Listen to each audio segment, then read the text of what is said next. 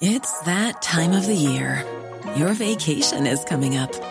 You can already hear the beach waves, feel the warm breeze, relax, and think about work. You really, really want it all to work out while you're away. Monday.com gives you and the team that peace of mind. When all work is on one platform and everyone's in sync, things just flow wherever you are. Tap the banner to go to Monday.com.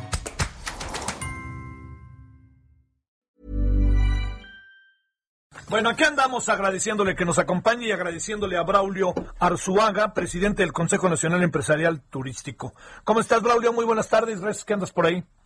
Hola, Javier. Buenas tardes a tus órdenes. A ver, empecemos. Este, ¿Cómo anda? Eh, primero, partamos antes de que hablemos de hacia dónde vamos y si se puede colocar esto de esencial, el turismo. Eh, ¿Qué números tienes?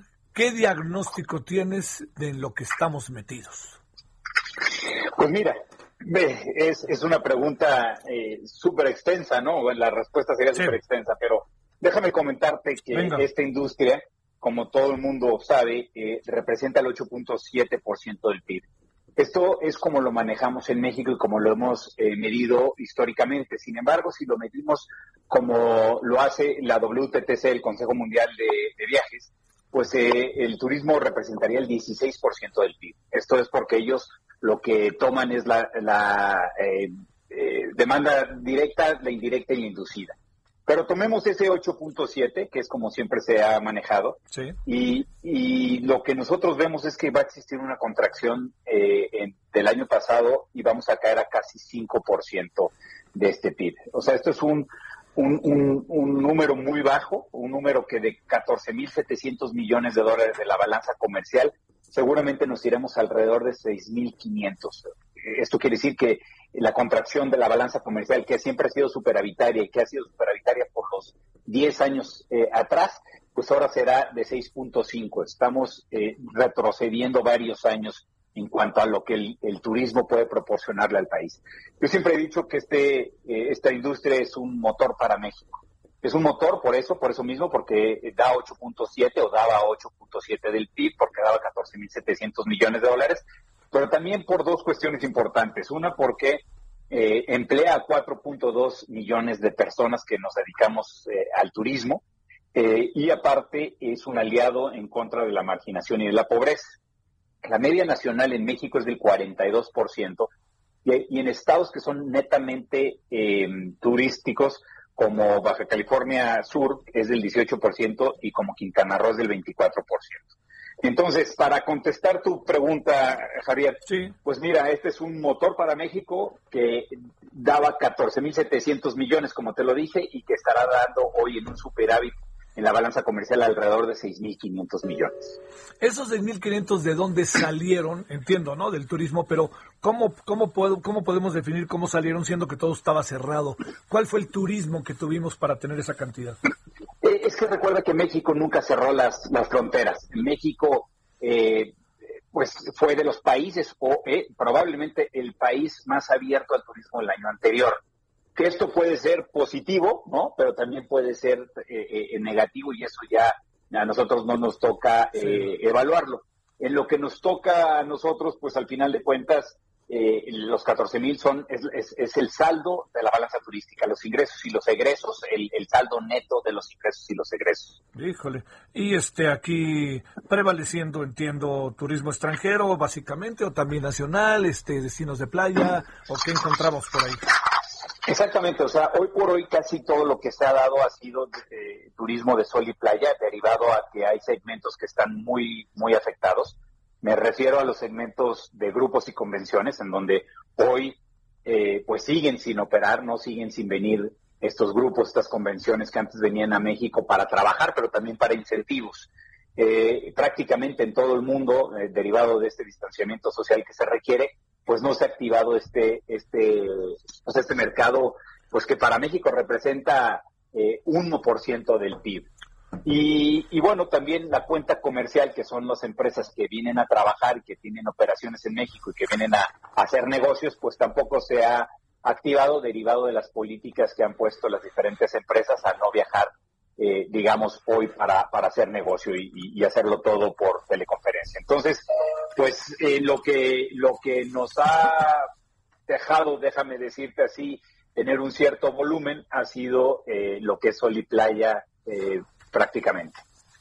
A ver, este, planteemos el asunto tal cual, Braulio. Lo que viene, le ponemos qué cara. Estamos, ahora sí que ni le demos vuelta, ¿no? ¿Estamos verdaderamente este, un poco para repetir la historia de este año? Pues mira, probablemente sea un año que sea peor. Nosotros en el CENET hemos estimado que en ingresos por visitantes internacionales estaremos alrededor de 44% en, en relación, abajo, digo, con, en relación del 2019. O sea, todavía no vamos a llegar ni al 50% de lo que hacíamos en, en, en 2019, insisto, para visitantes internacionales.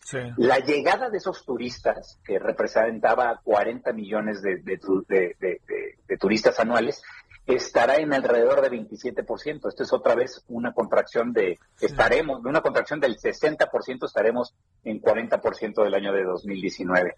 y, y, las llegadas de, turistas no fronterizos, ¿no? Que son los que, de internación, digamos, eh, estará en 13.6 millones, que son alrededor de 43% en relación al 2019. Entonces, nosotros estamos estimando que no va a ser un año fácil, que va a ser un año muy complicado. Y, déjame pasar a, pues a, seguramente habrás oído que eh, Canadá eh, canceló los viajes, ¿no? Y, te quiero dar un ejemplo del por qué creemos que va a ser un año muy complicado.